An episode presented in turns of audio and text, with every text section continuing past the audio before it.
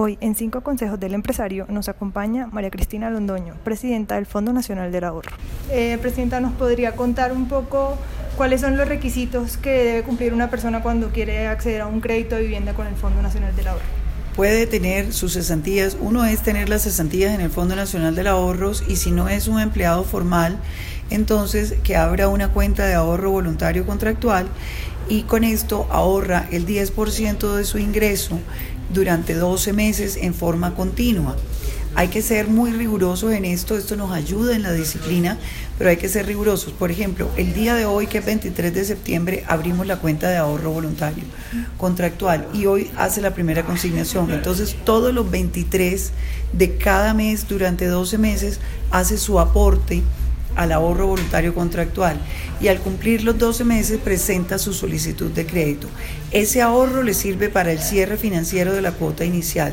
Presenta su solicitud de crédito y puede acceder al subsidio de mi casa ya. Y como ahora tenemos la concurrencia de subsidios, puede acceder también al subsidio de la caja de compensación.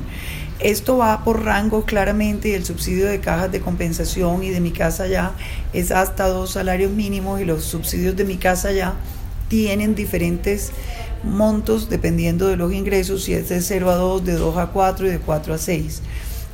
Entonces la persona puede acceder con la concurrencia de subsidios, si es de escasos recursos, a esta concurrencia tanto del subsidio de la caja de compensación como el del subsidio de mi casa ya.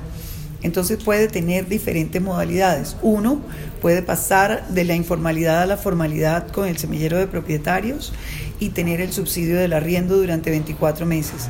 Dos, accede a los subsidios de mi casa ya o, o con la concurrencia de subsidios incluida. Y la otra modalidad es, como les expliqué, también puede abrir su cuenta de ahorro voluntario contractual y acceder a crédito con nosotros solicitando subsidio también. Muchas gracias. Muchísimas